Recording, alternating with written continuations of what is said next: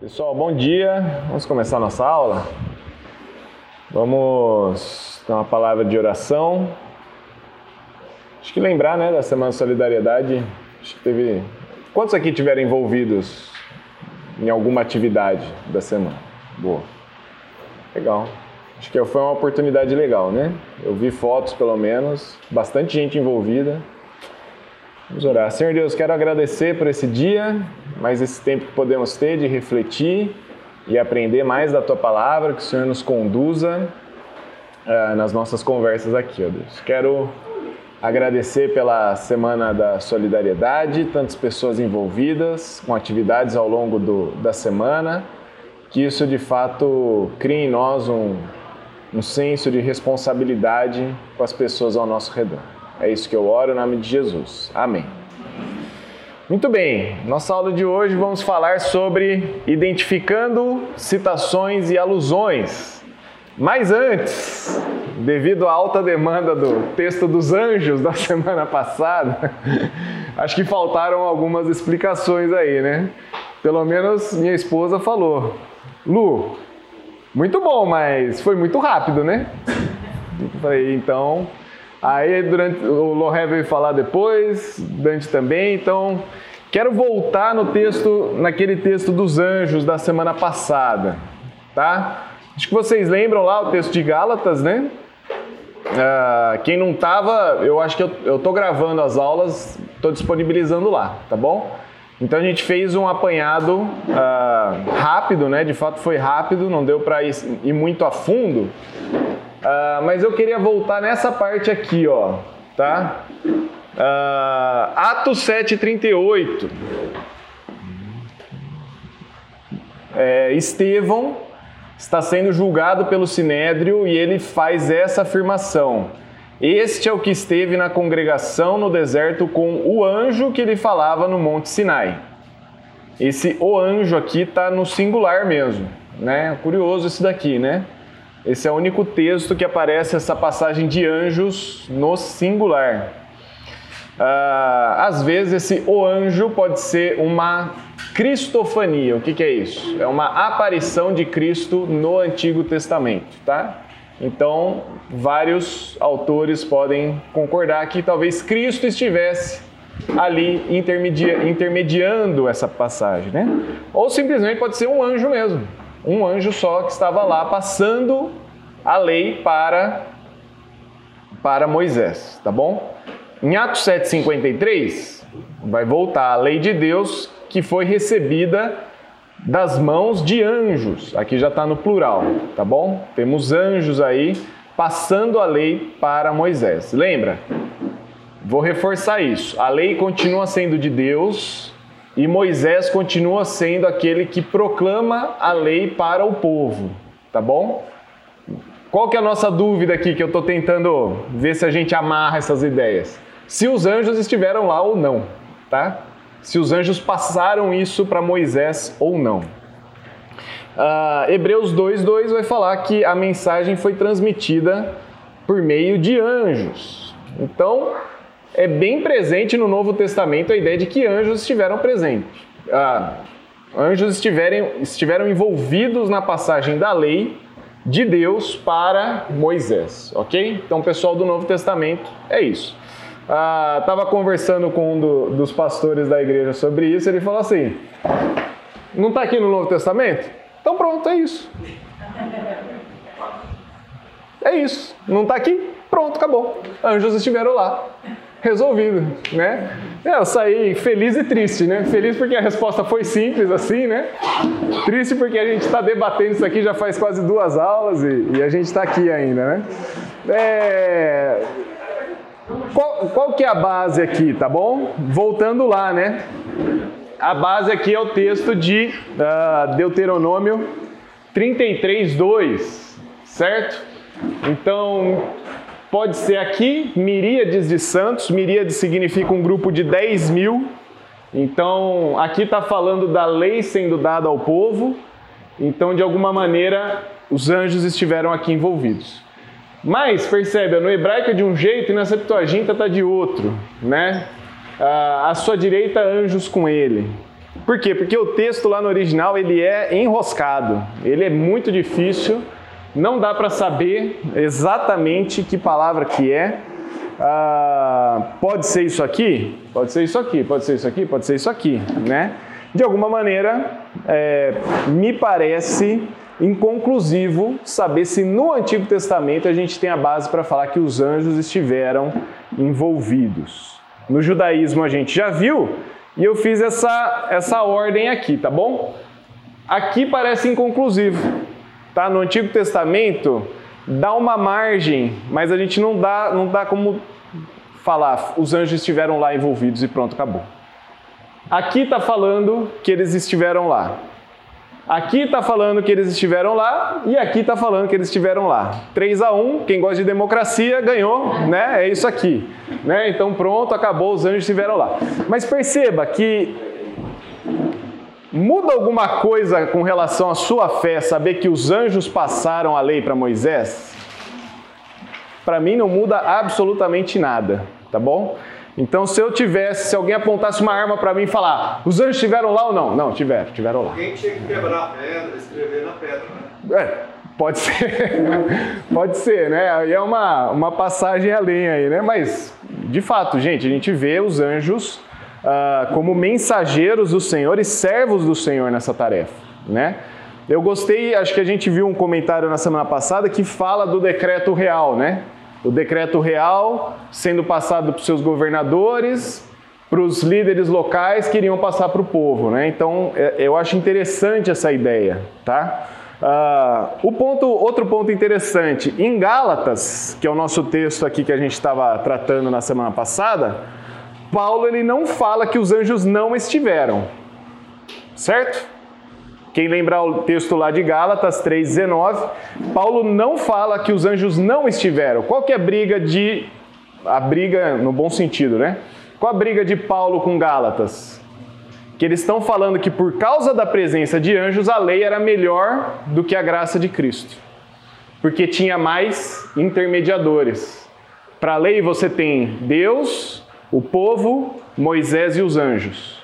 E na graça do Senhor nós temos apenas o Senhor como único mediador. Eles achavam que isso era melhor. Quanto mais intermediários no processo, melhor.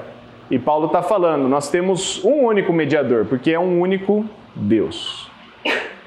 Beleza, gente? Vamos lá. Juntando então as ideias, né? Deus continua como autor da lei, se não ficou claro, é isso. Os anjos não criaram a lei os anjos não são o autor da lei, quem é o autor da lei é, o, é Deus, o Senhor, certo? Moisés continua como proclamador dessa lei ao povo, porém, os Gálatas se apoiavam na ideia de que a lei é superior à graça por ter um intermediador a mais, os anjos. E Paulo mostra a superioridade de Cristo como o único mediador, o único que precisamos de fato. Perguntas dessa questão da aula passada aqui dos anjos. Consegui esclarecer? Está mais difícil ou mais fácil agora? Não. Tá, ficou tranquilo? Beleza? Podemos seguir? Loré, tranquilo? Vida que segue, né? Vamos lá.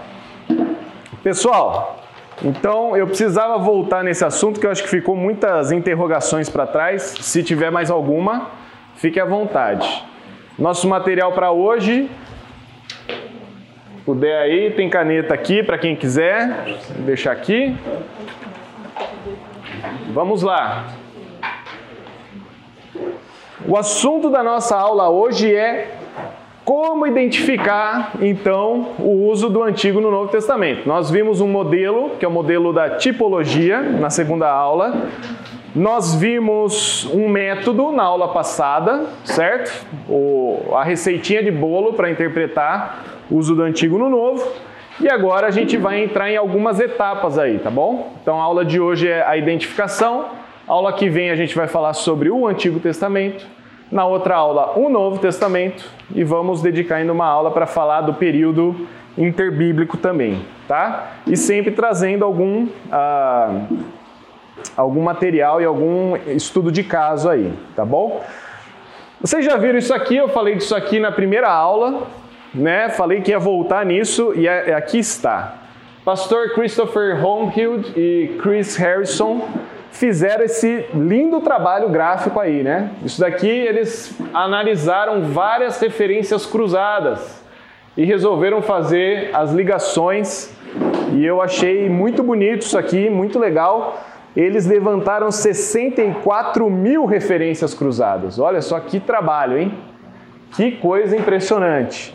É, mas essa não é a nossa tarefa, tá? Nós não temos uma tarefa de interpretar 64 mil passagens. A gente vai ficar até o final da vida, né? Interpretando ah, essas passagens aqui. Perceba que tem muitas que são entre os testamentos, tá?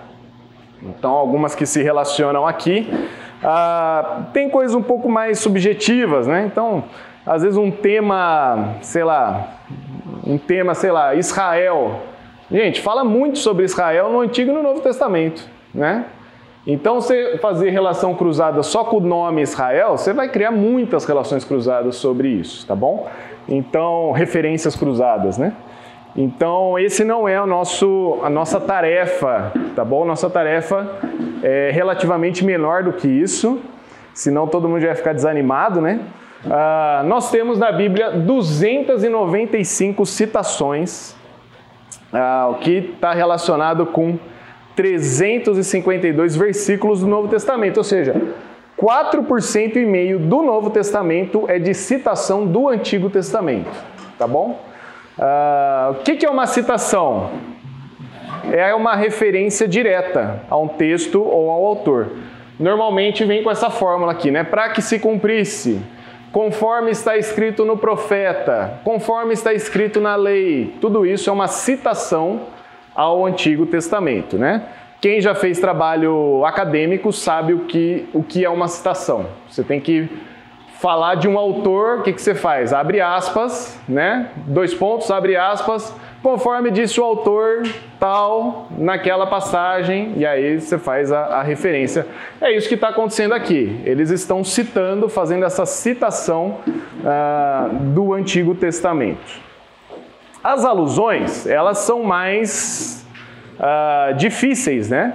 Percebe? Tem autores que falam que tem 600 alusões no Antigo Testamento enquanto tem os mais animados aí com 4.500 alusões, né?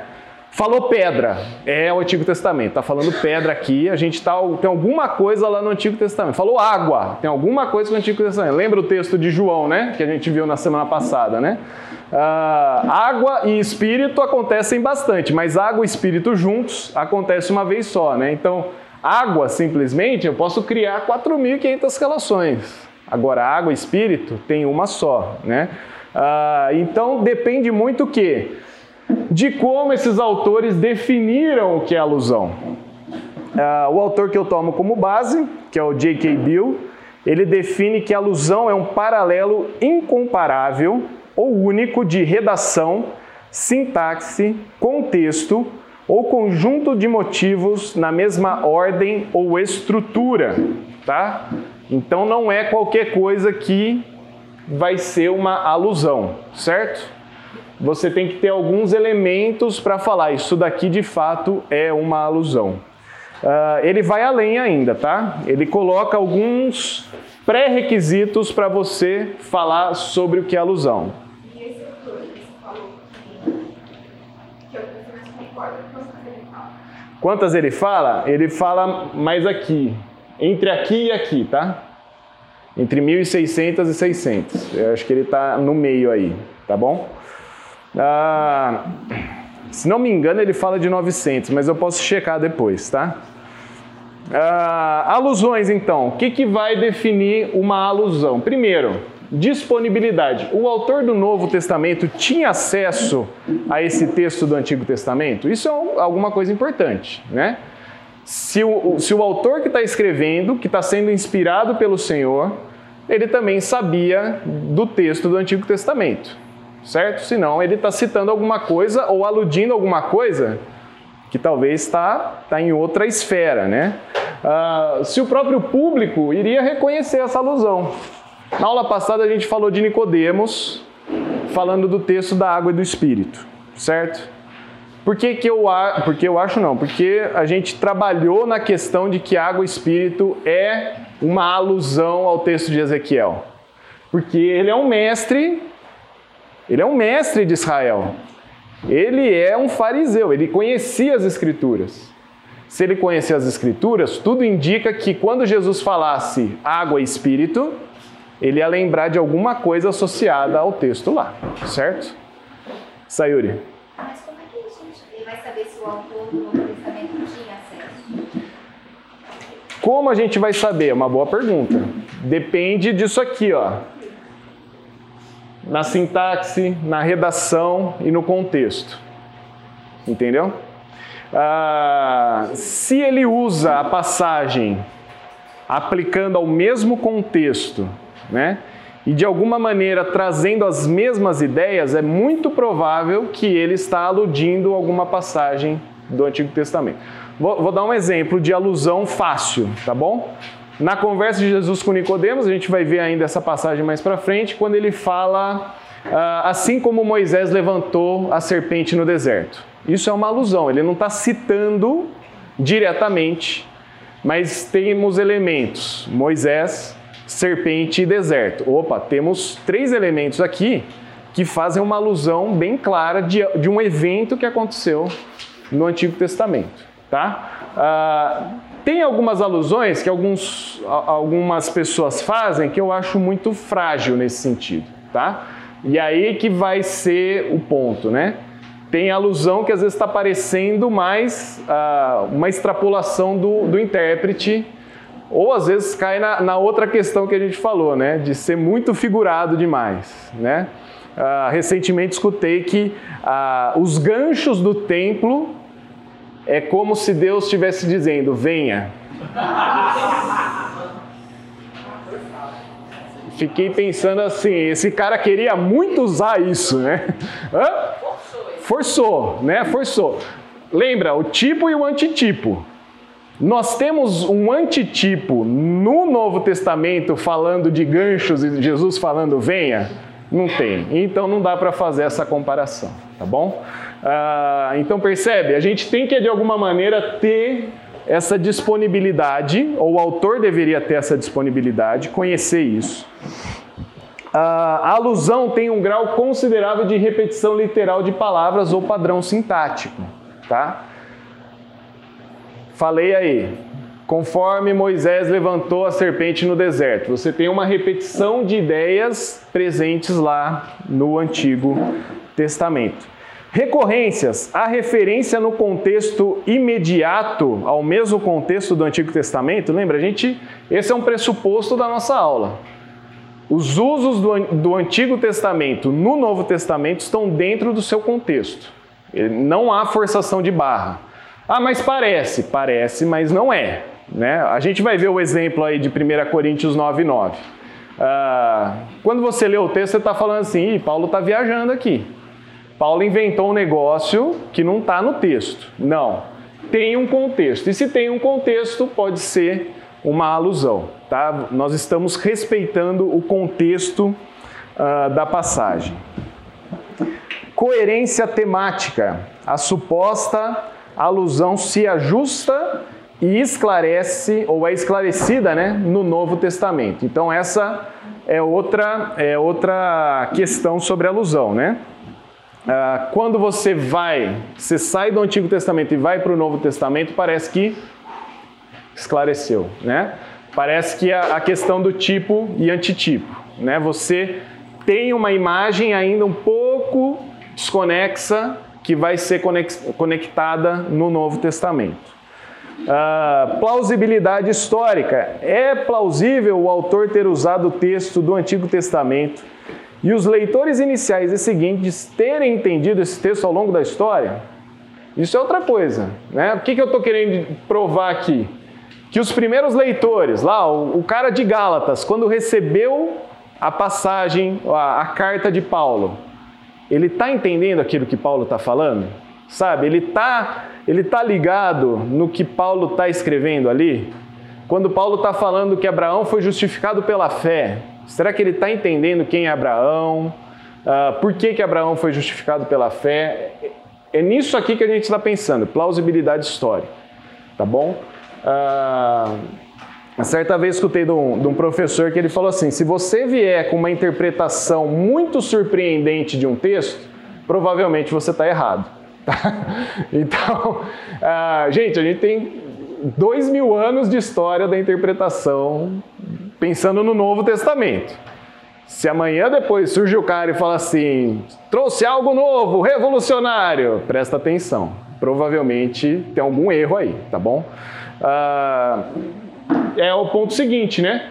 Como os autores ao longo da história viram essa passagem? Provavelmente alguém que estava no século I tem algumas informações interessantes sobre o que foi falado no século, uh, século I, não, século II, tem informações relevantes sobre o século I, né? Ou pode trazer um pouco mais de luz a essa passagem, tá bom? E satisfação quando o contexto então ele fica totalmente esclarecido, né? Você lê o texto no Novo Testamento dentro do seu contexto e o texto do Antigo dentro do seu contexto e os dois se satisfazem, né? Os dois estão conversando um com o outro. Perguntas até aqui? Não? Isso daqui tira um pouco da margem de você achar que qualquer coisa no Novo Testamento é uma alusão, tá? Ah, mas parece tanto. Presta atenção, né? Presta atenção. Será que ele encaixa nesses argumentos aqui? Né? Será que ele está dentro desses argumentos? Se não, pode ser algo simplesmente figurado, né? Uh, uma imagem, algo. Opa, peraí, está trazendo uh, clareza, né? Para o texto. Beleza, pessoal? Tranquilo? Sossegado? Então vamos lá. Formas mais comuns, então, de você ver o Antigo Testamento no Novo Testamento. Primeiro, um cumprimento direto de profecia. Alguém abre lá, Lucas 4, 17 a 21.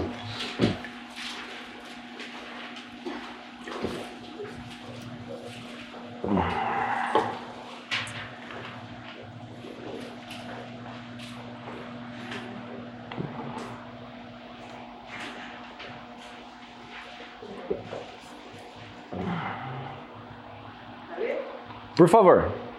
Entregaram-me o livro do profeta Isaías. Ele abriu no lugar onde está escrito: O Espírito do Soberano, o Senhor, está sobre mim. O Senhor me ungiu para levar as boas notícias de salvação aos pobres.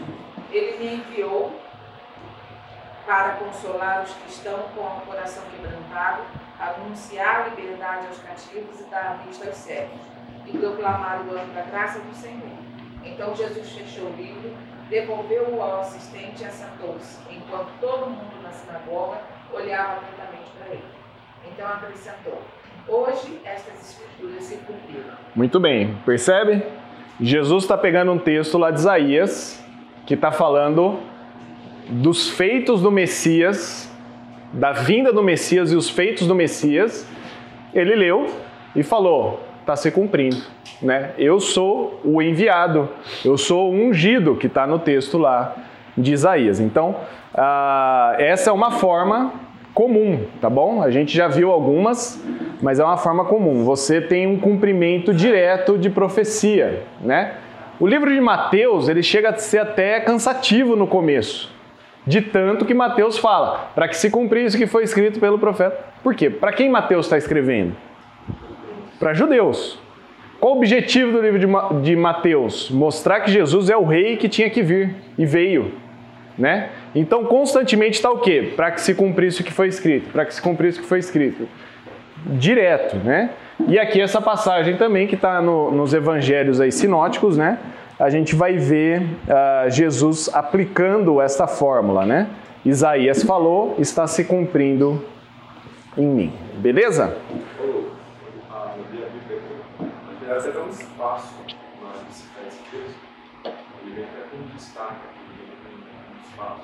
Uhum. Que é um texto do, do Antigo Testamento. Algumas vezes aparece isso mesmo, né?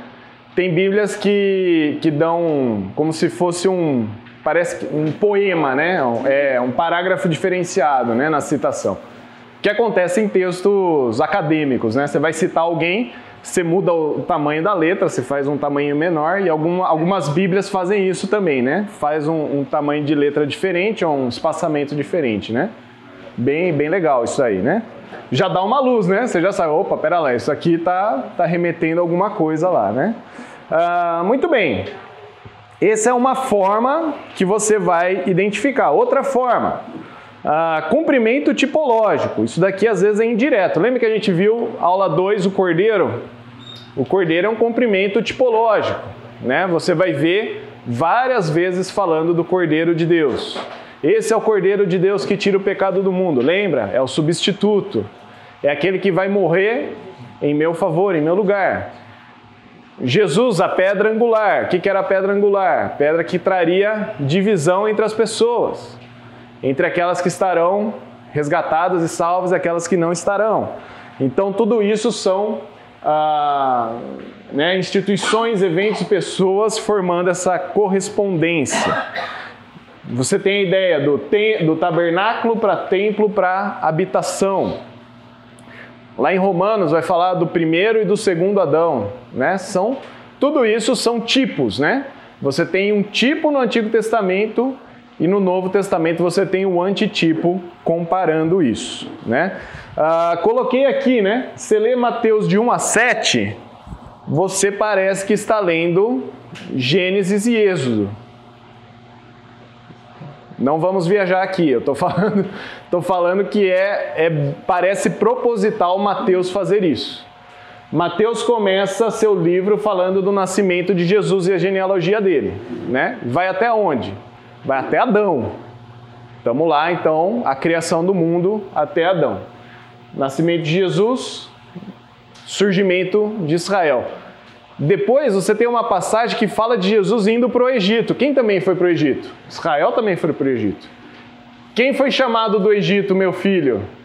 Jesus. Israel também foi tirado do Egito, meu filho. Né? Uh, depois você vai ter quatro, a tentação no deserto. Israel, quando sai do Egito, passa no deserto. É provado e reprovado. Né? Uh, Jesus passa pelo deserto, é provado e aprovado. Jesus não cai nas tentações. Capítulo 5 a 7, Sermão da Montanha. O que, que acontece em Êxodo também? A lei sendo dada no Monte Sinai. Né? Então percebe, Mateus está criando uma relação tipológica. Ó, Israel falhou. Israel foi criado por Deus e falhou. Jesus é perfeito. Jesus não falha. Né? Então, isso daqui a gente vai ver mais para frente com mais detalhe, tá? Eu só estou mostrando essa ideia aqui, ó, de cumprimento tipológico. Né? 40 dias, 40 anos? Pode ser. Pode ser. Eu acho que quando, quando os leitores iniciais leram isso, da tentação, no deserto, 40 dias, pode ter essa associação, tá? Eu acho que eles podem ter lembrado, opa, Israel também passou por tentação por 40 anos, né? E não, não foi aprovado. Jesus não, foi aprovado, né? Ah, então tem, pode ter uma relação sim, tá? Ah, que mais? Mais alguma questão aqui? Isso daqui é outra forma da gente ver, tá bom? Ah, o antigo no novo. Mais uma forma, indicação de profecia com cumprimento no futuro. Então acontece bastante. Alguém abre lá, 2 Pedro 3, de 11 a 14.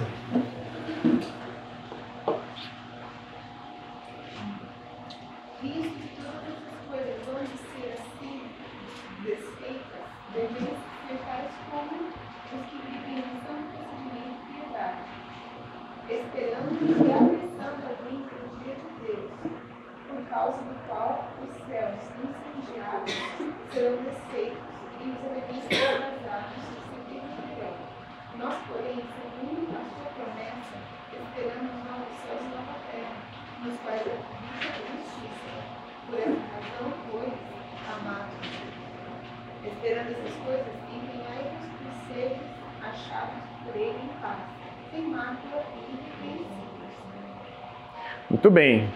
Tem algumas ideias aí no texto de Pedro, né? principalmente a ideia do novos céus e nova terra, que Pedro não poderia ter tirado de João no Apocalipse.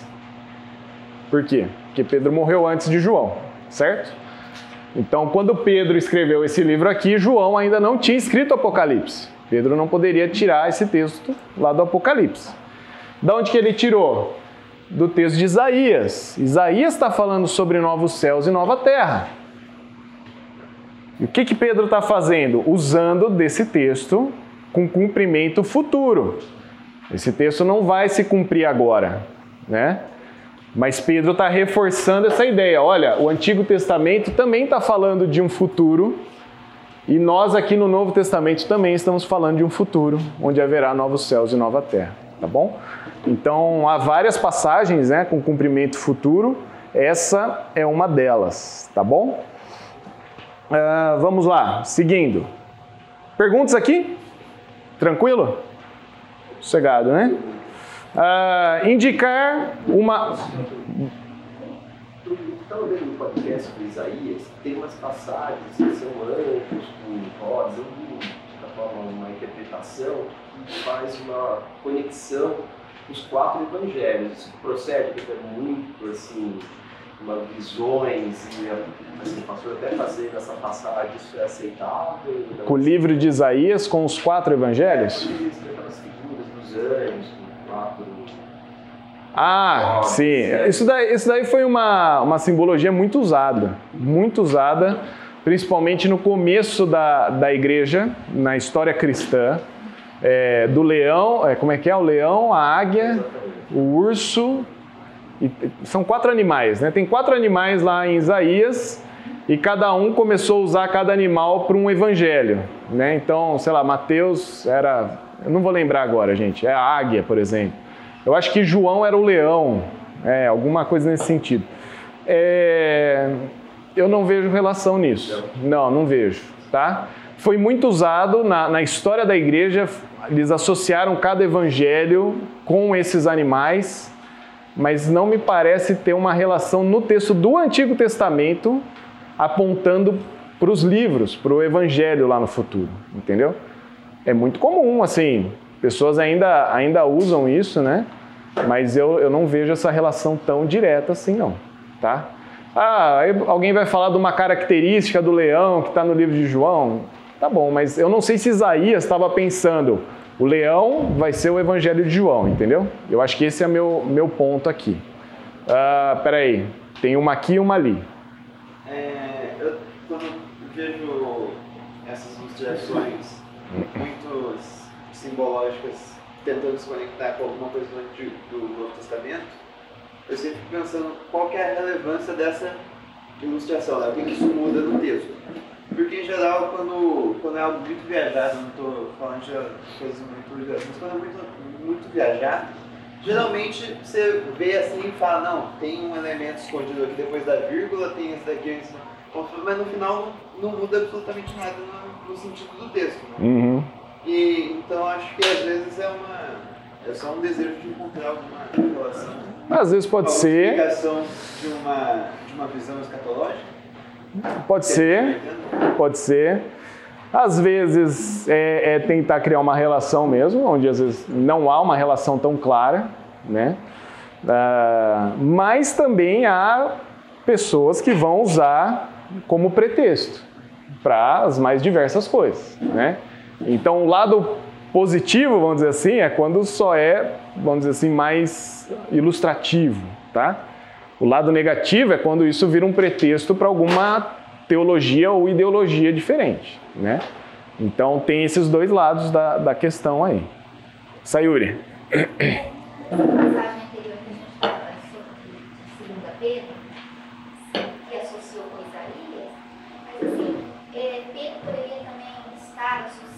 com a fala de Jesus, quando Jesus fala de ladrão, né, como virar com fala né, da, da... Sim, sim. Então, não necessariamente a gente precisa fazer essa associação com Isaías. Não necessariamente, mas eu fico pensando, será que Jesus também não fez essa associação? Aí você lá e Jesus... É, exatamente. Eu acho, eu acho que o, o texto mais forte é com relação a novos céus e nova terra, tá? E eu acho que aqui fica bem evidente Isaías na, na passagem de Pedro.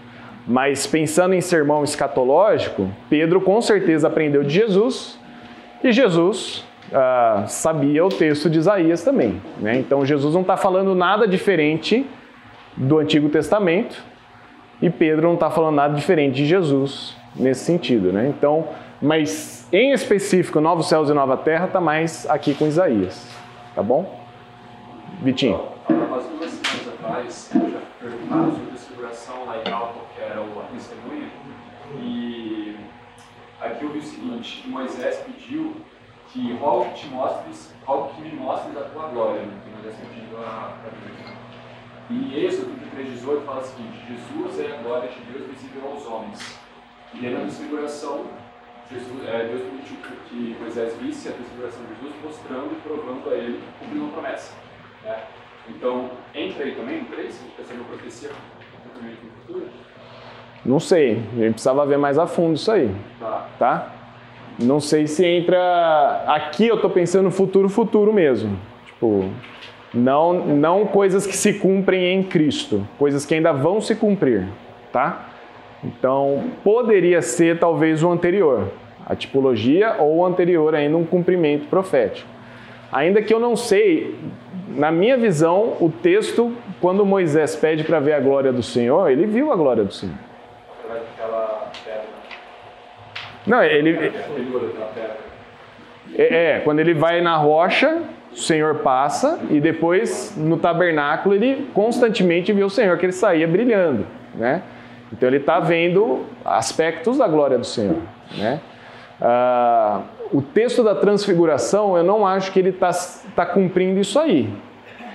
A transfiguração está mostrando que a lei e os profetas testificam de Jesus como Messias, tá?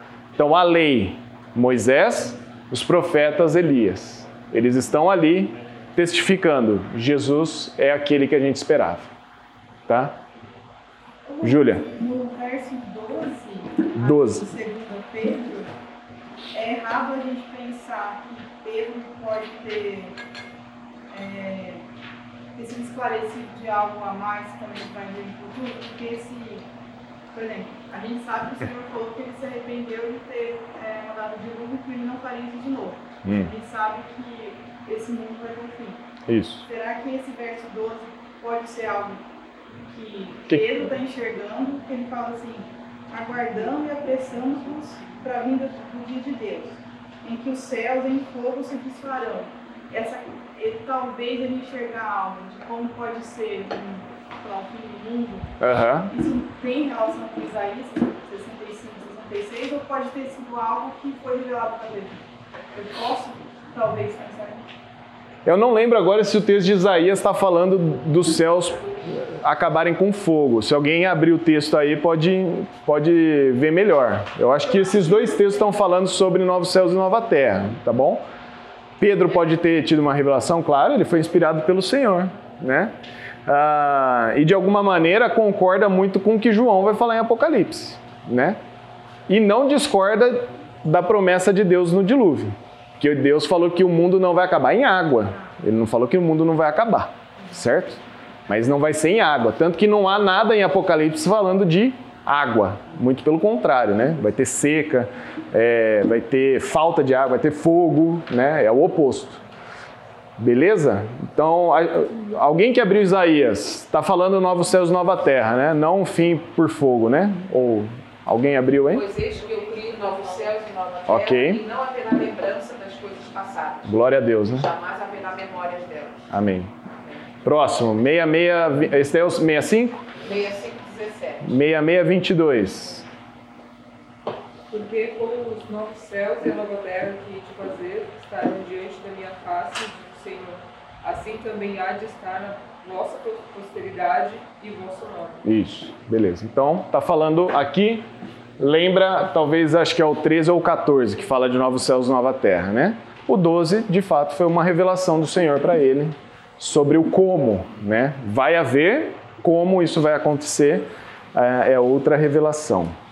Tranquilo até aqui, gente? Mais alguma? Ficou alguma, algum ponto de interrogação para trás aí? Podemos seguir? Ainda menciona um negócio com fogo aqui no final de Isaías no 24, né? Não sei se é, se é forçação, né? Vamos lá. Ele, partir do 23, né? De uma lua nova a outra e de um sábado a outro, toda a humanidade virá e se inclinará diante de mim, diz o Senhor. Sairão e verão os cadáveres dos que se rebelaram contra mim. O verme destes não morrerá, e o seu fogo não se apagará, porque causará muita repugnância a toda a humanidade. Tudo bem. É, eu acho que esse fogo que nunca se acabará tá mais a ideia da condenação eterna. É, condenação eterna, né? Não necessariamente do julgamento ser por fogo, tá bom? Ah, beleza? Vamos lá, vamos para o intervalo e depois a gente volta. Vamos lá. Uma quarta forma que você pode identificar o Antigo Testamento no Novo Testamento.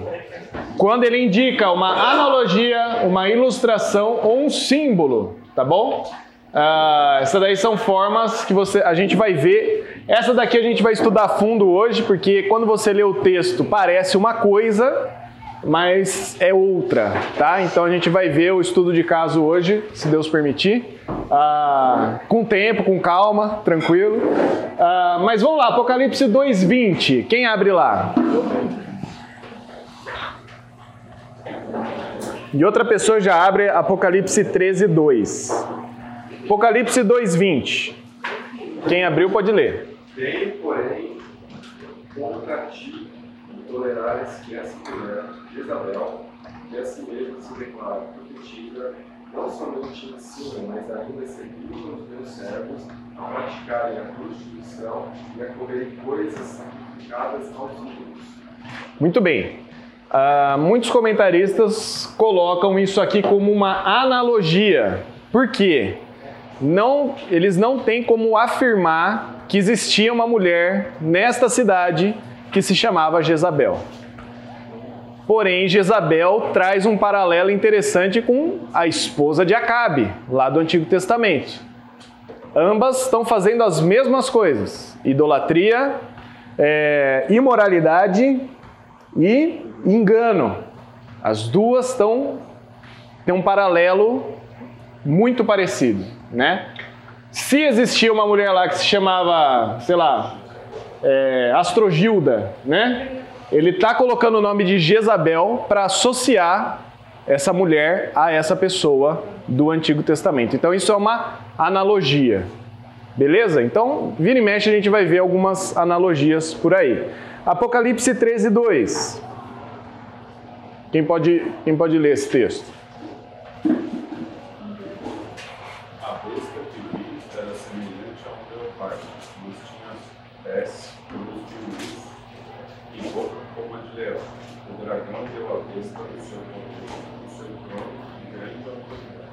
Muito bem, então os símbolos presentes aí em Apocalipse lembram muito os símbolos lá de Daniel, tá bom? Então essa, essa é outra, outro modo de você ver o Antigo no Novo. 1 Coríntios a gente vai tratar já já. Ah, outro, outro meio de usar o Antigo Testamento, reforçar algum ensino que já está no Antigo Testamento, tá bom? Então Paulo faz isso naquele texto de Romanos, capítulo 3, de 10 a 19. Paulo vai fazendo uma citação atrás da outra do Antigo Testamento para mostrar que não há ninguém justo, não há ninguém que não tenha pecados, não há ninguém que faça um bem, não há nenhum sequer. Tudo ali é citação do Antigo Testamento. Por que, que Paulo está fazendo isso? Olha, pessoal de, de Roma, negócio é o seguinte: a Bíblia é uma só, desde o começo até nós hoje. Essa é a visão do ser humano. O ser humano tem pecados. O ser humano é mau. O ser humano não consegue seguir a Deus por sua própria vontade. O ser humano desobedece ao Senhor. O ser humano é rebelde. É isso que Paulo está reforçando nessa passagem. Então, algumas passagens vão reforçar ensinos que já estavam no Antigo Testamento. Outras formas menos frequentes, e eu não vou gastar muito tempo nelas, não, tá bom? Depois você tem o material aí, você pode olhar. Ah, uso proverbial. Qual a ideia do uso proverbial? O sentido original foi preservado de longe, na ideia do mistério como reino escatológico, tá bom? Ah, qual que é a ideia desse original preservado de longe? Por exemplo, um provérbio hoje em dia que é aquela pessoa está carregando uma cruz muito difícil. Qual é a ideia da pessoa carregar a cruz? Está passando por uma dificuldade, né? é uma pessoa doente, ela tem que ir lá no hospital, é a cruz que aquela pessoa tem que carregar. Um filho que dá trabalho, é a cruz que essa pessoa tem que carregar. Peraí, o que é cruz que Jesus teve que carregar? Não é dificuldade, né? Mas Jesus passou por uma dificuldade? Passou. Então, de longe tem uma associação, mas quando você vê ah, o sentido original mesmo não é tão preservado. A ideia também, de longe nós temos uma, uma proximidade ah, das ideias, tá bom? Tá o texto aí. Uso retórico. O, o, o autor usa do Antigo Testamento para reforçar ou convencer, por exemplo, em Romanos 10, de 5 a 9. Ah, indicar um protótipo, né? já existe alguma coisa que está sendo ah, mostrada para o cumprimento futuro. Ah, assimilado é uma citação indireta, por exemplo, em Mateus 6,13. E o uso irônico. Né? O uso irônico é quando você ah, é contrário ou traz uma ideia ah, oposta a que realmente pode acontecer. Por exemplo, Gênesis 2, Gênesis 10 e 11. Quem lembra a história da Torre de Babel, onde as línguas aparecem, os diferentes idiomas aparecem. Ironicamente, em Atos 2, o oposto acontece, né? Pessoas de vários idiomas, todas entendendo um único só, né? Então você tem um uso irônico do Antigo Testamento. Beleza? Esses aqui são menos comuns, as outras cinco são muito mais comuns e acho que a gente vai usar muito mais elas também, tá bom? Coloquei aí para vocês terem esse entendimento. Alguma pergunta antes de entrarmos em 1 Coríntios 9? Não? Então vamos lá, alguém lê lá, 1 Coríntios 9, 9 e 10.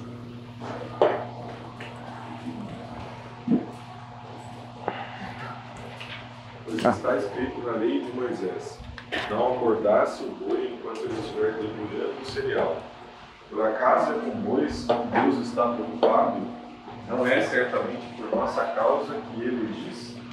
Sim, isso foi escrito em nosso favor, porque o lavrador, quando ara, e o debulhador, quando debulha, devem fazê-lo na esperança de participar da colheita. Muito bem. Vamos falar dos bois, amordaçar os bois. Esse texto é uma citação né, de Deuteronômio 25:4. E a gente já viu, eu falei para vocês que vai ser de forma ilustrativa que Paulo está tratando esse texto aí. Uh, o que, que a gente faz? Essa daqui é a primeira etapa, né? A gente identifica a referência, está identificado, está tá claro até, né? Deve ter até na sua Bíblia lá embaixo um, uma marquinha falando A, B, C, Deuteronômio 25, 4. Mas do que, que o contexto está falando ali? Vamos lá, carta de Paulo à igreja de Corinto, que está na Grécia. Uma igreja que tinha presença de judeus e de gentios. Né? Uma igreja mista, então, não era uma igreja que só tinha pessoas com o background aí uh, judaico, né? pessoas de diferentes históricos e que agora são cristãos que, que Paulo trata no livro de. Ah, da primeira carta aos Coríntios, né? Uh, primeiro, de 1 a 4, uma busca de unidade da igreja. Ele tem que tratar essa questão. A igreja estava passando por divisões. Pessoas falavam que era desse, pessoas falavam que era daquele. Um texto bem conhecido aí, né? Capítulo 5 e 6 fala de pureza os irmãos da igreja estavam vivendo ainda nas suas práticas anteriores, antes de conhecer a Cristo. Então viviam uma vida impura, né? Ou achavam até normal viver uh, situações como essa. Capítulos de 7 a 14, que é o nosso tema, né? Nosso capítulo 9 está aqui no meio. Busca por bem-estar comum, né? Então você vai falar sobre o amor, sobre dons espirituais, sobre crescimento da igreja sobre esse capítulo 9. Se você está na sua Bíblia, deve ter alguma coisa escrita no capítulo 9. O que está lá? Deveres do a, autoridade, direitos, direitos do apóstolo, né? Ah, tá dentro desse contexto aí. Capítulo 15, busca por um olhar para a eternidade. Capítulo 16, busca pelo benefício das outras pessoas. Vamos mais a fundo. Capítulo 9 Paulo demonstra maturidade cristã ao, ab ao abdicar dos seus direitos apostólicos. Olha só que interessante, né? Então, esse é o capítulo 9. Paulo mostra que ele é maduro. E aí, nós temos o seguinte: do, do versículo 1 até o versículo 10, tem essa divisão. Os direitos ao sustento e cuidado de Paulo são baseados na sua autoridade, na sua vida e pelas escrituras. E o que, que tem a ver o boi com sustento? Vocês também ficam se perguntando isso não? Eu só eu tô levantando pergunta que ninguém nunca perguntou. Ah, você está lendo o texto lá e Paulo está falando de sustento, porque eu sou um apóstolo, deveria estar tá sendo recebido como os outros apóstolos. Olha a minha vida e o que eu fiz por vocês. Olha os bois. Olha os bois, Paulo. De onde você tirou isso? Você está sabendo de algo que eu não sei, né? Ah, talvez, né? Ah, o texto está falando sobre sustento de Paulo. Legal. Então, vamos tentar resolver essa pendência aí, né? Vamos lá. O texto de Deuteronômio. Novamente, legal ver a divisão do texto, certo? Capítulo 1 a 4, Moisés está relembrando a história do povo de Israel. Por quê? Quem que está lá em Deuteronômio? É a geração 2, né? A geração que saiu do Egito morreu, certo? Morreram no deserto. Deuteronômio, então, você tem a segunda geração. A segunda geração está prestes a entrar na terra prometida. Então Moisés relembra a história do povo ali. Ah, depois ele vai relembrar a aliança e as leis estipuladas. E a nossa passagem, que está dentro desse contexto menor, fala que Israel tem que respeitar a vida e garantir condições decentes. Legal. Ratificação da aliança, continuidade da aliança. Então, vamos olhar mais de perto o, o capítulo 25 de Deuteronômio. Primeira parte, versículo 1 a 3, disputas legais. Versículo 4, bois. 5 a 10, Levirato, que é quando uma pessoa casava e aí o marido morria. O que, que acontecia? O irmão tinha que assumir aquela esposa para sustento, para uh, não só para sustento, mas também para como é que fala? Descendência, né? Versículo 11 e 12, intervenção em brigas. Versículo 13 a 16, pesos e medidas. E aí? Também ficou complicado, né? Porque aqui está falando sobre pessoas, bois, pessoas, pessoas, pesos e medidas que tem a ver com a moeda, a troca e o comércio entre as pessoas. Bois. tá difícil, né? Tá difícil. Paulo escolheu bem esse texto, né? Ele não podia ter pego esse aqui ou esse aqui. Oh, esse aqui não, né? Não tinha nada a ver, mas vamos lá. Um pouco mais de contexto. Isso daqui já é um moinho mais moderno. Na época, provavelmente era algo parecido, tá bom? Onde os bois deveriam ser colocados ah, e então moer os cereais que eles teriam ali para moer, tá bom?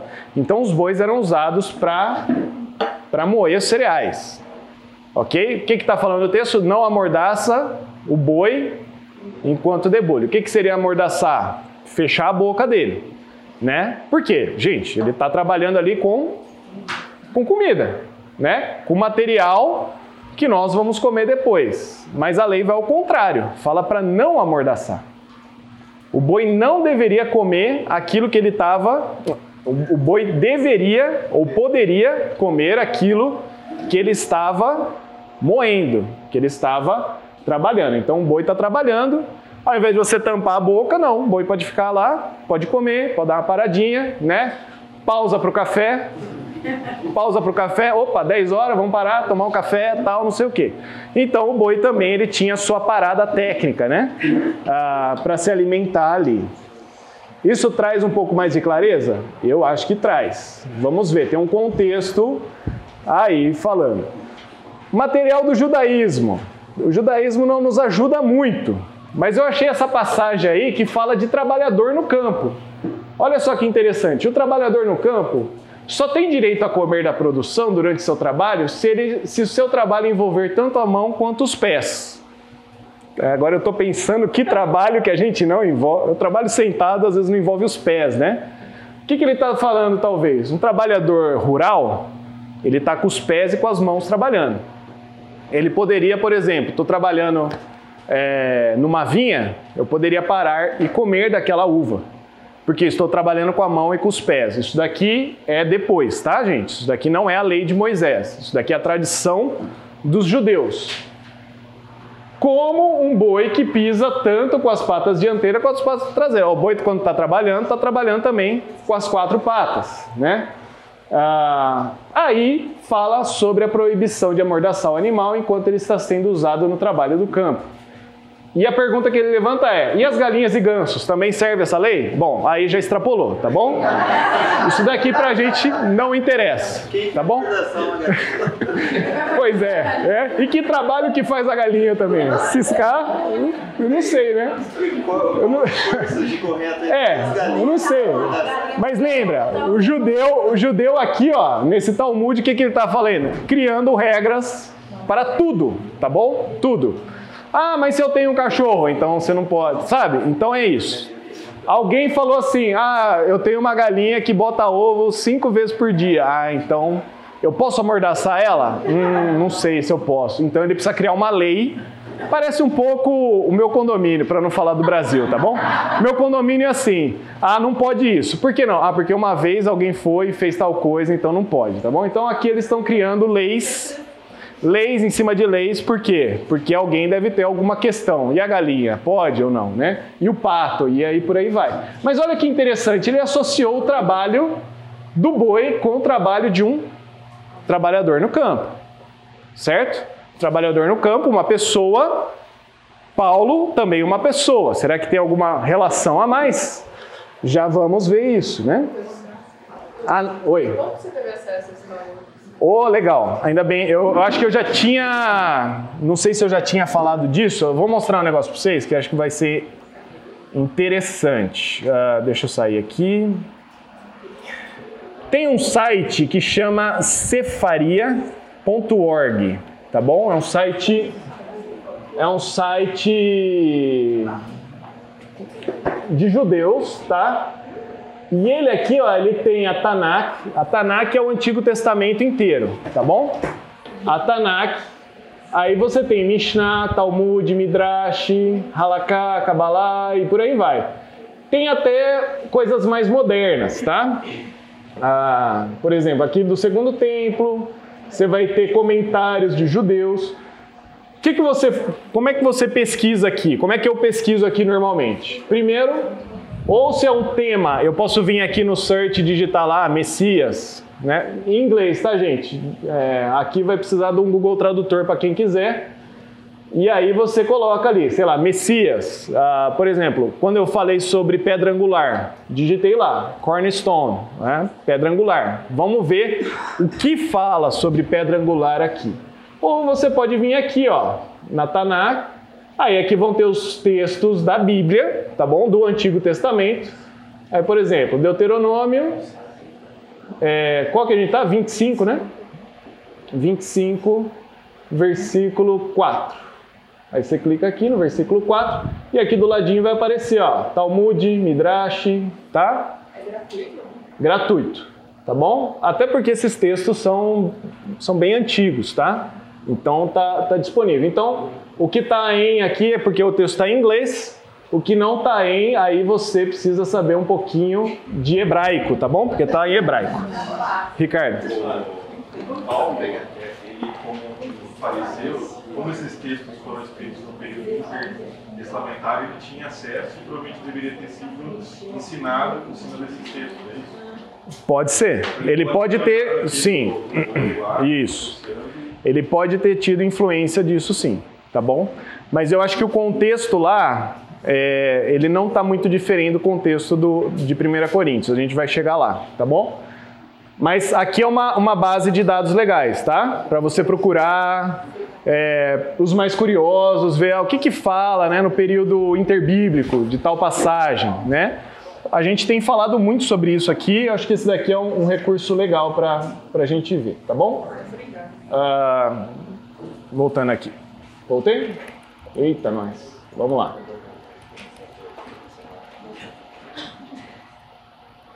Estamos aqui, passamos aqui, passamos aqui. O texto, é, a, Septuaginta, a Septuaginta muda um pouco, tá bom? Fala de fechar a boca, enquanto Paulo já fala de amordaçar. Apesar de estar em grego, a ideia de amordaçar é mais semelhante ao hebraico do que a Septuaginta. Então, Paulo está fazendo uma citação do hebraico aqui, tá bom? E não da, da Septuaginta. Vamos ver ah, algumas interpretações culturais que eu acho que são interessantes. Primeiro, essa daqui, tá? Um comentário do Antigo Testamento uh, de Deuteronômio, desse cara aqui que fala bastante sobre contexto. Opa. Um dos métodos usados no Oriente Próximo para fazer a debulha era por meio de animais, bois, embora cavalo também fosse usado. Quem pisa o terreiro destinado a esse processo, separa, é, que pisa o terreiro destinado a esse processo, separando assim as espigas dos grãos. Algumas vezes o boi puxava uma grade ah, de debulha. Presumivelmente, a proibição de amordaçar o boi era para permitir que ele se alimentasse de tempos em tempos. Não deveria ser negado o sustento ao animal quando estivesse trabalhando em favor do homem. Olha só que interessante então. Por que, que Deus colocou aquela lei de amordaçar naquele contexto de Deuteronômio? Não foi à toa. O animal, ou o animal da pessoa, ou por vezes, outro comentarista vai falar que por vezes o animal ele era emprestado para fazer esse trabalho, tá bom? Então, a lei não está falando de bois, a lei está falando de pessoas. Se você pegou um boi emprestado para fazer um trabalho, ou se você tem um boi para fazer o trabalho, é mais humano você permitir que ele tenha paradas para comer, porque assim ele pode trabalhar melhor e por mais tempo. Fez sentido? Se você permite que o seu boi pare para se alimentar, você está sendo beneficiado, porque ele está sendo recompensado pelo trabalho dele um comentarista falou assim: isso seria semelhante ao seu salário. Mas boi não ganha salário. Não, não ganha salário, né? Imagina assinar a carteira de trabalho, né? Ah, não é isso, né? É o que? O boi está se alimentando de tempos em tempos. E você, como proprietário ou beneficiário daquele trabalho, você permite isso. Para quê? Para que ele trabalhe melhor, trabalhe feliz. É, é uma coisa assim, lembrar que não é porque é um animal trabalhar, trabalhar, trabalhar. Ele tem que comer, ele tem que descansar e vai produzir. Isso, exatamente. Exatamente. É, foi feito alguns estudos, por exemplo, com galinha, né? A gente falou de galinhas aqui. Galinhas poedeiras que colocam ovos. Era comum deixar a luz ligada, comer adoidado e botar ovo. E vai. Perceberam que as galinhas morriam mais cedo com essa prática. Então começou a fazer o quê? delimitar horários para ela parar, descansar, comer, se alimentar sem a pressão. Por quê? Porque a galinha duraria mais tempo sem precisar trocar. Ô, Alex. Sabe que nos tempos atuais em Campinas, o não podia nem trabalhar de feriado, porque já falou, né? O boi falou. Viu só? No amordaçaram falou, né? Vai, vai que fala um outro momento, Paulo traz a discussão de ofertas, né? dele se beneficiar é, das ofertas e ele fala, olha, eu não quero pesar vocês, eu tenho meu trabalho. Então, Isso. talvez tenha alguma coisa... Isso, estamos criando aqui o contexto, certo? A interpretação é contextual. O Antigo Testamento não está falando do boi. O Antigo Testamento está falando de você cuidar bem daquele que está fazendo um trabalho para você. E você, inclusive, remunerar a, o boi que está fazendo um trabalho para você. A lei está falando de bois? Não, está falando de cuidado, tá? Está falando de, de fato, de cuidado aí. Pode falar. É, e hoje em dia, eu tenho visto que muitas diaristas, elas perguntam, é, você serve ao almoço ou eu tenho que levar? Então, essas pessoas não estão vendo isso. Não tão, é, viu só? É interessante. É uma, já é aplicação aí. Tamo, já vamos pular, mas a gente vai chegar nisso. Né? A gente vai chegar nisso mesmo. Interpretando então, no Antigo Testamento, a lei de Deuteronômio tinha um princípio. Existia a lei, mas as leis em geral do Antigo Testamento, elas estão baseadas em algum princípio, certo? Porque você não pode matar outra pessoa, tem um princípio. Deus é o autor da vida. É ele que define a vida ou a morte. Por isso não matarás, certo? Essa é a lei, tem um princípio atrás. Tem um princípio contido nela. A lei era para não matar a boca do boi e o princípio era para não maltratar e acabar perdendo o seu ou outro ou de outra pessoa, né? O animal de trabalho, permitindo que ele coma parte da debulha enquanto trabalha. O boi, um animal, está recebendo um cuidado e um salário pelo seu trabalho. Vamos voltar lá para Coríntios. Paulo está usando da citação para ilustrar que um trabalhador merece o seu trabalho, merece o seu salário, tá bom? O boi recebe pela sua debulha, pois favorece o homem. O apóstolo Paulo fez um favor ou trabalhou em favor da igreja de Corinto. Logo, ele também deveria, por direito das Escrituras, receber o seu salário. Ah, ele tinha todos os direitos de receber o seu salário baseado nas escrituras. Olha só, a escritura está falando que até o boi está recebendo salário. É como se Paulo estivesse falando isso. Olha, eu tenho uma autoridade apostólica entre vocês, a minha vida está falando, e as escrituras estão falando que até os bois recebem salário. Paulo, porém, apesar de ter todos esses direitos, ele abdica deles em favor daquelas pessoas. Por quê? Ele, por decisão própria, ele falou: "Não quero que o salário seja obstáculo para que vocês escutem da palavra de Deus". E muito além. Tinha pessoas que começavam a achar que Paulo tinha lá para dinheiro, porque alguns pregadores fizeram isso. E ele está falando: "Eu estou vindo aqui falar da palavra e não quero receber, não quero receber. Apesar da minha vida falar, da minha autoridade falar e das escrituras falarem. Então, é uma decisão de Paulo. Fez sentido? Então, Paulo não está viajando nas ideias. Paulo não abriu Deuteronômio 4 e falou, é isso, né? 25, 4 e falou, é isso aqui, tá bom? Não pegou um texto fora do contexto. Ele está falando, olha, até o boi merecia o seu salário. Eu também mereço o meu salário. Eu só não estou recebendo porque eu decidi não receber. Beleza até aqui? Nosso estudo não termina aí, termina nas nossas aplicações e conclusão.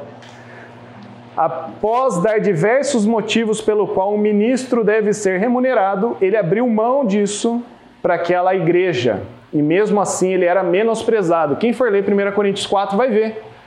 Paulo era menosprezado. Até no capítulo 9, no começo, os outros apóstolos eram tratados de melhor maneira do que Paulo. Mesmo assim, ele fez esse trabalho em amor. Né? O trabalho de quem está no ministério deve sim ser remunerado. 1 Coríntios 5,17, olha lá. Os presbíteros que lideram bem a igreja são dignos de dupla honra, especialmente aqueles cujo trabalho é a pregação e o ensino. Pois a Escritura diz: Não amordace o boi enquanto está debulhando o cereal, e o trabalhador merece o seu salário. Então a Escritura está falando também sobre o ministro. Por quê? Quem está no ministério também está trabalhando. Regina já falou das empregadas domésticas, né? Das diaristas. Elas merecem o seu salário, certo?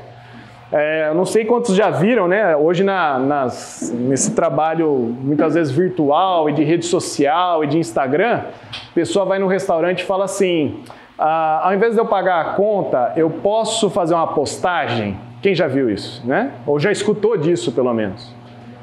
Isso aí acontece. A pessoa tem lá, sei lá, 10 mil seguidores. Aí ela fala assim: ao invés de eu pagar a conta, eu posso fazer uma postagem? Na minha percepção, não. É uma permuta, né? A, a, permuta tem que ser feita antes da pessoa comer, né? Não depois, quando chega a conta, né? Isso. É, é diferente a pessoa falar assim: vem aqui almoçar no meu restaurante e faz uma publicação. Legal. Agora, então, sabe quem eu sou? Eu sou tal pessoa. Que tal, né? Ao invés de eu pagar esse almoço, eu fazer uma postagem. Mas você não precisa pagar conta, eu posso lavar prato? Não, não vê. Essa permuta eu nunca vi, viu? Essa permuta aí é impressionante. Mas o trabalhador, então, ele merece o seu salário. Eu vi alguma mão levantada. Não? Passou? Como que você aplica isso numa sociedade que era escravocrata? Então, a escravidão naquela época era muito diferente da nossa, da nossa escravidão no século XIX, XVIII e por aí, tá? Porque mesmo os escravos, eles tinham uma condição de vida melhor. Talvez melhor do que nós hoje, tá? É, tinham escravos que eles eram escravos por uma condição financeira e tinha outros que se faziam de escravos mesmo, tá? Então eles não eram açoitados, nessa época aqui principalmente, eles não eram açoitados.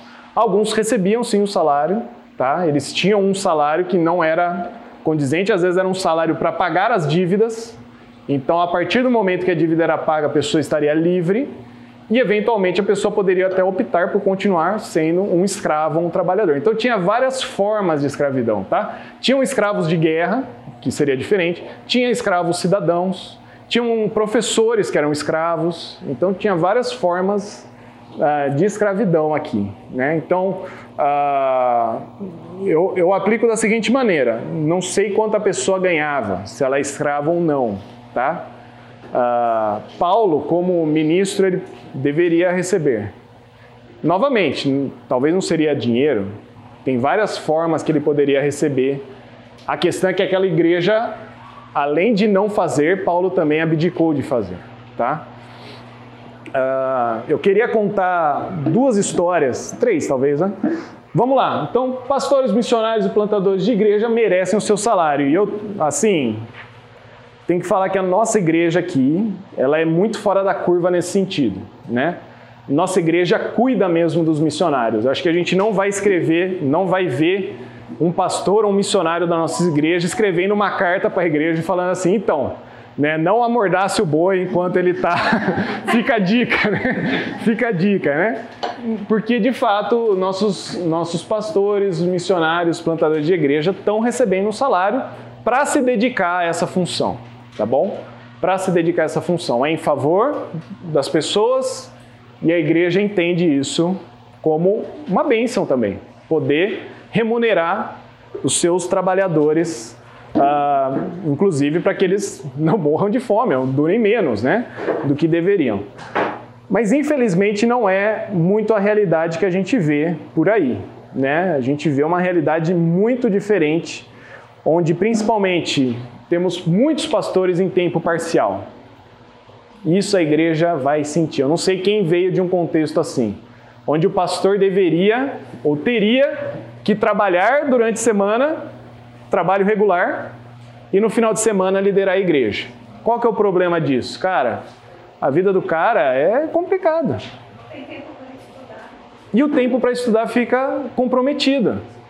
Se o tempo para estudar vai ficar comprometido, como é que vão ficar essas pregações e ensino? Também comprometidas. E como é que vai ficar a igreja? Também comprometida, né? Tem exceções? Tem exceções, tá? Conheço missionários que vão para, por exemplo, países árabes e eles vão lá montar um consultório odontológico, ser médico. Por quê? Porque isso daí vai gerar até uma interação maior com as pessoas daquela comunidade, né? E aí é a oportunidade de compartilhar do evangelho, mas por vezes esses, essas pessoas que vão já, já vão nesse contexto, né? De, eh, de fazedores de tenda, vamos dizer assim, né? Então, às vezes a igreja que a pessoa está pastoreando, esse pastor aqui de tempo parcial, também ainda não entendeu essa realidade. Se a gente dá um sustento digno para o nosso pastor, ele vai durar mais tempo como nosso pastor, né? Enquanto se a gente não pagar ele o que ele merece, o que ele deve merecer, também acaba que ele vai ficar cada vez mais condenado a acabar logo o ministério. Né? Um plantador de igreja com ajuda de custo. Né? Cara, isso daqui a gente viu, eu vi alguns. A igreja falou assim: meu irmão, você tem um chamado, vou levar você, você vai começar um projeto lá nos ribeirinhos, lá na Amazônia. Pô, que legal, tô, tô animado, bora, bora. Então, vê quanto é o aluguel lá e a igreja vai ajudar com o seu aluguel. E aí? E a gasolina para o cara ir de barco para o lugar, alimento durante a semana, a igreja está arcando só com aluguel? Né? O cara, beleza, o cara tem um aluguel, graças a Deus por isso, mas e o resto? E o resto do sustento da pessoa, né? É, acho que a maioria das, dos missionários da igreja presbiteriana, o missionário, ele tem que arrumar associados para fazer a conta para poder ir no campo. Se Aham. não tiver uma cota X com pessoas que se comprometeram a ele, ele não pode nem ir. Sim, É, é um modelo diferente. sim. Eu- E eu, já vi isso aqui em algumas situações também. A pessoa levantou os mantenedores para ir para o seminário, para ir para missões. Os mantenedores falaram: Joia, tamo contigo. Vai, vai que Deus te abençoe, né? Primeiro mês o cara ganhou o salário dele cheio, né? Ficou feliz, comprou Nutella no mercado, né? Ah, segundo mês já estava no Bolsa Família, porque metade dos mantenedores esqueceu que o missionário, esqueci que eu me comprometi com o missionário, né? Esqueci. O que é que acontece com esse missionário ou seminarista? Se o cara é seminarista, então, seminário, meu amigo, tá atrasado as contas aqui, pode voltar. E se o cara é missionário, então, cara, ou ele vai arrumar um emprego ali no lugar e vai ficar por ali mesmo e vai, vai ser isso aqui, um pastor em tempo parcial. Vai trabalhar um período e vai ver o que vai acontecer, né? Alguma mãozinha levantada aí? É que eu estou aqui e eu estava pensando né, de algumas situações mais extremas de precariedade que a própria comunidade não consegue né, sustentar o pastor. Meu pai foi uma vez pra, lá para África, pro Quênia, numa igreja, uma favela. E eu, o o povo não tinha nenhuma condição de sustentar o pastor. Aham. Conheço um pastor lá do Rio de Janeiro também, que é, de, fa- é na uma igreja de favela. Então, tem algumas situações também extremas que o pastor também não consegue, não por falta de vontade, nem por falta de ensino, mas por uma questão. Eu acho que tem, eu acho que tem situações que são exceção, tá? Ah, por outro lado também, eu vejo que dependendo do contexto, há uma forma de você fazer isso, tá? Então, já vi também lugar de, de povoado menor, situação pobre, onde o pastor ganhava, sei lá, galinha, melancia. Chama Por quê? casa. É, chama para comer, sabe? Tem um quartinho no fundo, ó, você pode morar aqui. Então, tem jeitos e jeitos. Um jeito é falar assim: nós somos uma comunidade pobre e não vamos pagar você. Isso é um jeito. Outro jeito é: nós somos uma comunidade pobre e nós queremos ajudar você com aquilo que a gente consegue. Com aquilo que a gente consegue. Ah, eu lembro quando a gente estava no Pará, a gente fez seminário lá no Pará, né? E aos finais de semana a gente ia para uma comunidade quilombola, que tinha uma igreja presbiteriana lá e a gente ajudava aos finais de semana aquela igrejinha lá, né? Ah, tinha um irmão que era melhor, tinha melhor condição de vida e os outros todos viviam ou de Bolsa Família ou da venda do açaí, que é muito comum, né? Pará e tal, venda do açaí. E ia eu, a Naila e outros três meninos do seminário. No carro a gente ia sair do seminário, ia até as- a, a comunidade, passava o final de semana e vinha embora. E o combinado do pastor era ajudar a gente com 50 reais. 50 reais. E, gente, 50 reais não pagava a gasolina que a gente ia. Né? A gente ia em 5 e não pagava a gasolina. Né? Mas o que, que a igreja fazia como, como isso, né? A gente ia, a gente almoçava com o pessoal, era açaí, e davam açaí, e, e açaí, e açaí, era muito açaí. Açaí, açaí, açaí, que é diferente do, é diferente do sorvetinho que a gente toma aqui, tá? É açaí mesmo, né? Ah, então, esse era um jeito. O outro, outra coisa que aconteceu é, os três rapazes que iam com a gente, cara, vinham de igreja muito simples e que ajudavam eles só a pagar o seminário e olhe lá. Às vezes nem ia pagar o seminário, às vezes o cara tinha que vender roupa no final do mês para pagar o seminário. Então o que, que a gente fazia? Eu e a Naila vínhamos da igreja, a gente veio com o sustento completo para o seminário. Quando a gente saía da igreja, a gente parava numa lanchonete e às vezes a gente acertava o lanche. E uma vez o menino falou assim pra gente: Não, cara, a gente não tem condição de tomar o lanche. E eu lembrei esse texto: O trabalhador é digno do seu salário. Eu não tenho dinheiro para te dar, mas a gente pode tomar esse lanche. Deus está dando o recurso para a gente tomar esse lanche, vamos tomar esse lanche. Às vezes a gente pegava aquele monte de açaí que a gente ganhava, ia para casa, eu tinha banana em casa, fruta, tal, a gente fazia um açaizão lá em casa ou levava lanche para casa. Por quê? Cara, a molecada que estava com a gente trabalhou no final de semana. Eles mereciam o sustento. O dinheiro que a gente ganhava era para gasolina. Acabava ficando para gasolina. Então o que a gente fazia? Se eles não podem acertar e a gente está com condição, por que não? Né? Por que não a gente poder uh, privilegiar eles dessa maneira, né? Ah, mas a igreja está cheia de pastores charlatões que destroem lobos e falsos mestres. É verdade, mas não nessa passagem, tá? Paulo não está falando isso nessa passagem. Paulo está falando nessa passagem que existe autoridade e existe necessidade e que as pessoas que estão envolvidas com o ministério, elas são sim trabalhadores que merecem o seu trabalho, tá bom? É, merecem o seu salário. Beleza? Quero passar uma tarefa para vocês. João 10, 34. Semana que vem a gente começa com ela, tá bom?